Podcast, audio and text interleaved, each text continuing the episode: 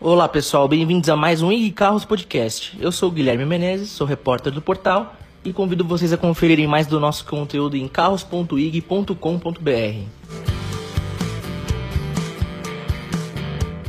À medida que a tecnologia evolui, a gente começa a se deparar com fenômenos até então inusitados.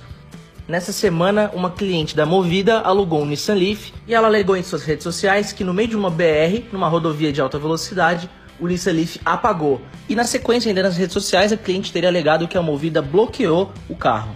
Depois a Movida veio falar que ela estava devendo pagamento e que por isso o carro tinha sido bloqueado. Mas como ela falou que ia entrar com um processo judicial para falar sobre o caso, é, a Movida já deu para trás e falou que lamentou o ocorrido e enfim. Aí essa situação vai ser resolvida provavelmente aí na justiça.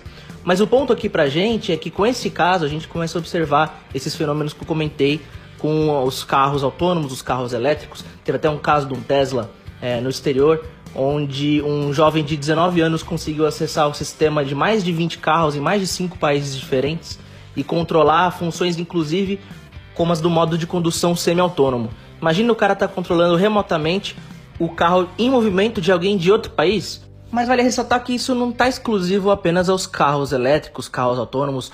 Vale lembrar até que BMW, Audi, Mercedes já tem sistemas de conectividade com o aplicativo para controlar algumas funções do carro remotamente. O Fiat Toro também conta com esse recurso, inclusive.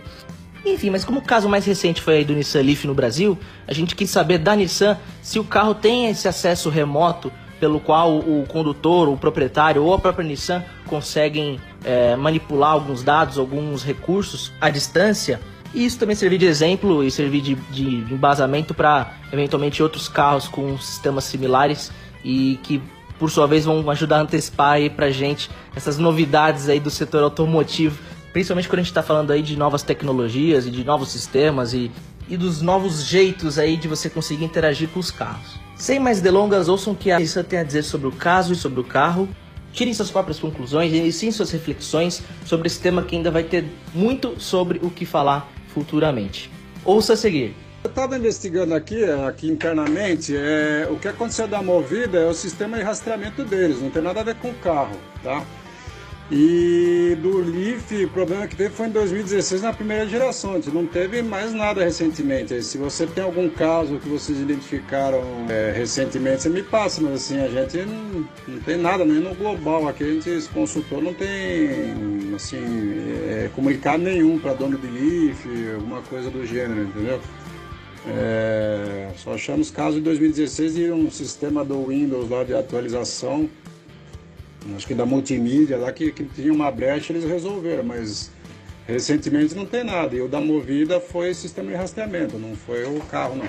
É, pessoal, provavelmente dessa vez foi alguma coisa da, da Movida aí envolvida no processo que fez com que esse carro tivesse sido bloqueado. Até Nissan esclareceu aí um caso em 2016 onde era possível acessar alguma coisa de maneira irregular, mas que esse problema já foi corrigido, então os modelos atuais já não tem essa fragilidade, essa vulnerabilidade que é, o caso da Movida pudesse ter vindo a sugerir. Mas isso nos lembra da disponibilidade de equipamentos que você pode encontrar para o seu carro, onde você pode fazer essa função de desligamento remoto.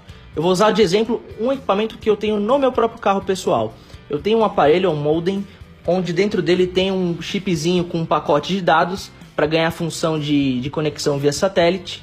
E a partir dele através de uma conexão com um aplicativo próprio no celular, eu consigo verificar em tempo real onde está o carro, relatórios de onde o carro passou e em quais velocidades o carro trafegou. E além disso, ele tem uma função de conexão junto à bomba de combustível, onde se eu digitar um código em outro campo do aplicativo, uma mensagem aparece na tela falando que está aguardando o carro baixar de 20 km por hora para automaticamente cortar o fornecimento de combustível ao motor e assim o carro apagará.